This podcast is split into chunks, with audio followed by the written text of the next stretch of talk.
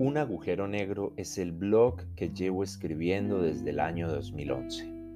Es uno de mis tantos proyectos para tratar de entenderlo todo y para tratar de entenderme a mí. Y creo que es el más antiguo de los que tengo. Gracias a él han nacido muchas otras de las ideas que estoy realizando. En este blog comencé a escribir sobre películas, libros, tecnología, política y sobre casi cualquier cosa que se me ocurría pero poco a poco fue tomando un aire más personal e íntimo.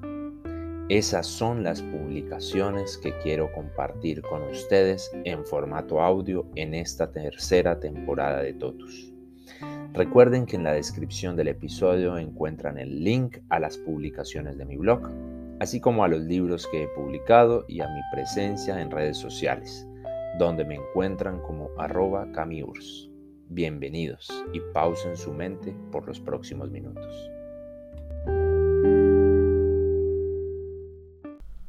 Hola a todos, gracias a aquellos que dedican unos pocos minutos de su tiempo, en domingo, lunes principalmente, para escuchar los episodios de este podcast, que ya llevamos más de la mitad de la temporada, iniciando desde enero, febrero de este año, y estaremos finalizando en noviembre para dar un pequeño respiro a final de año y comenzar con nuevos proyectos en el 2024.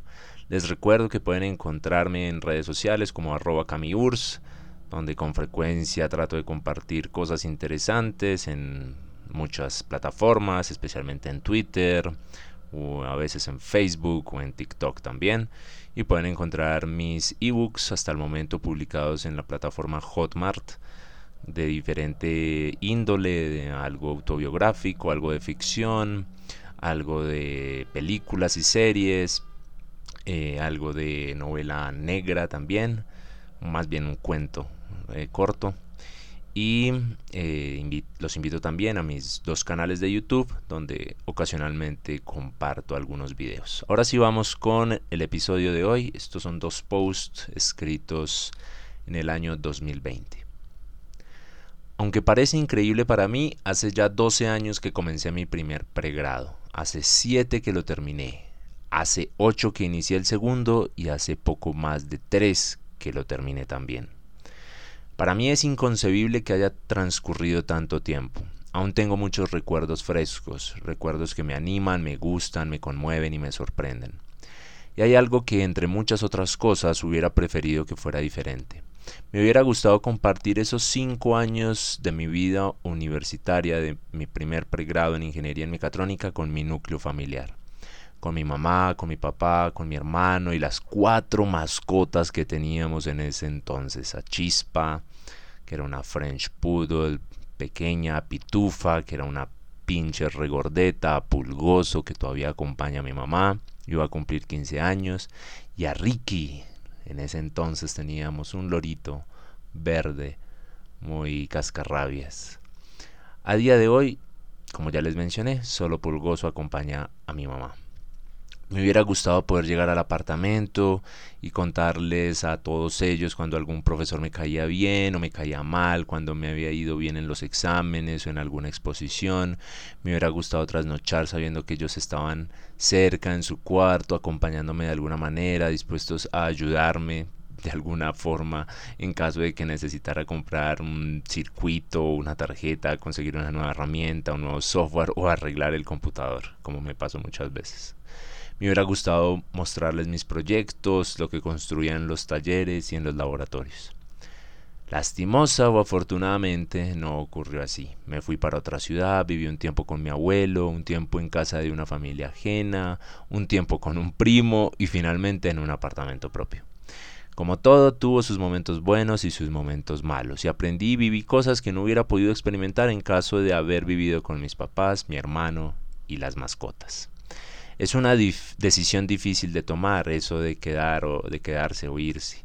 Recuerdo muy bien el día que el rector de mi colegio de ese entonces, eh, quiero decir el rector de ese momento, Andrés Valencia en el Calasanz Pereira, enfrente de todos en el salón, en 11, nos dijo en clase que apenas pudiéramos saliéramos de casa, que nos fuéramos aparte y que eso nos haría durar mucho Y es cierto, al salir de la protección inmediata de mis padres tuve que afrontar muchísimas situaciones, a veces incluso muy sencillas, que me hicieron ver la vida de una manera diferente.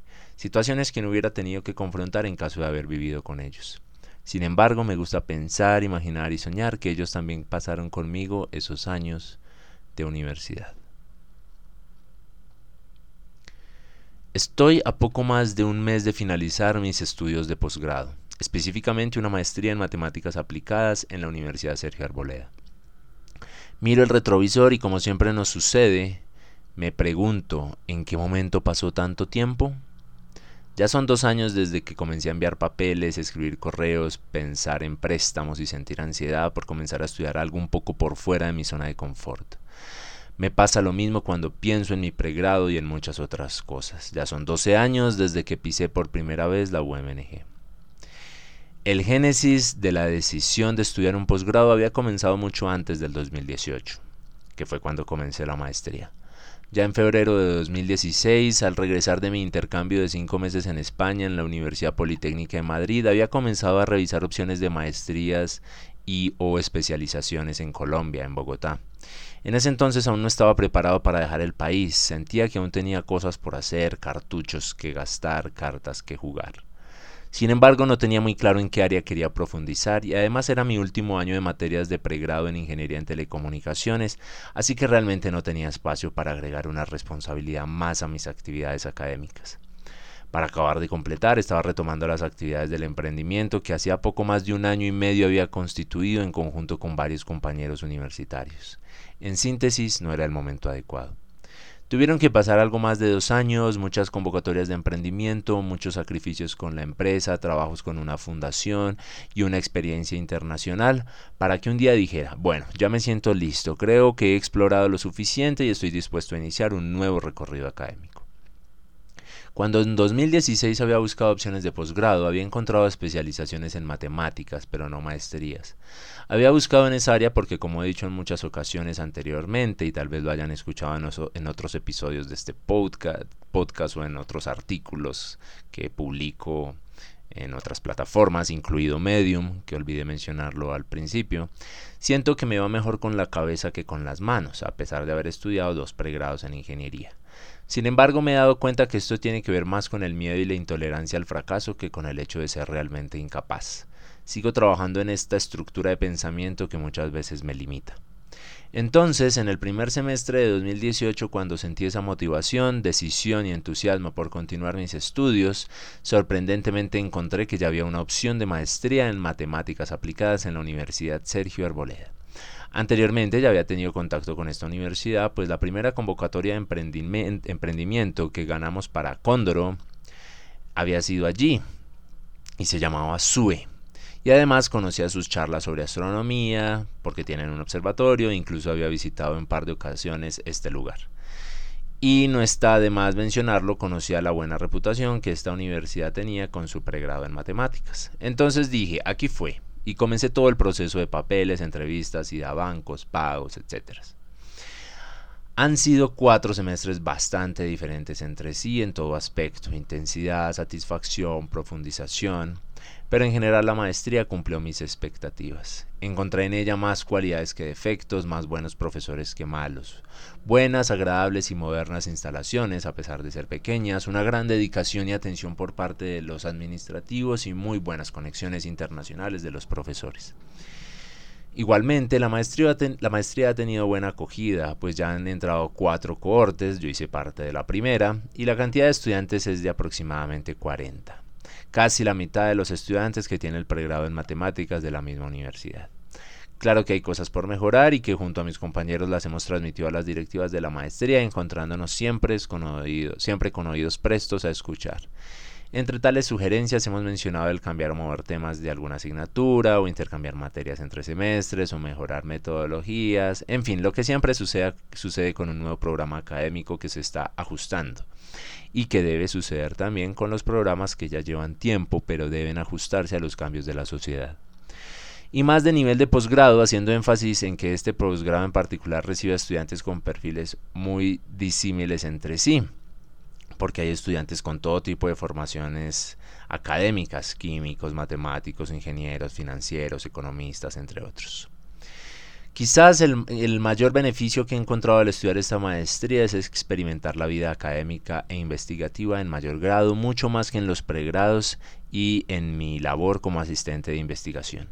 Sentí con mayor plenitud la experiencia de estudiar, aprender con menos expresión, la oportunidad de poder divagar un poco más en el aprendizaje, el conocimiento de nuevas herramientas para la creación y compartición. Esta palabra es horrible, lo sé, pero no encontré otra. Para la compartición de conocimiento, y finalmente la oportunidad de dictar clases en pregrado, con todas las responsabilidades que ello conlleva. En conclusión, mi paso por la maestría me ha permitido definir mejor mis intereses y actitudes profesionales y académicas. Tanto así que inicié mi propio sitio web personal y profesional y ya estoy revisando opciones para realizar el doctorado, esta vez si fuera del país.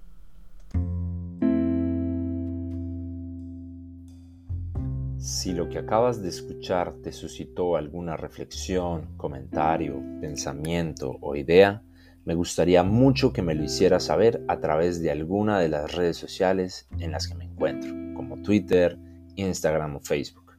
También compartir o recomendar este episodio o mi podcast me sería de gran ayuda para poder seguir dando rienda suelta a mi imaginación en cualquier formato, texto, audio, fotografía, video o ilustración. Recuerda que en la descripción del episodio encuentras el link a mi blog, a mis blogs y a mi presencia en redes sociales donde aparezco como arroba camiurs. Hasta pronto.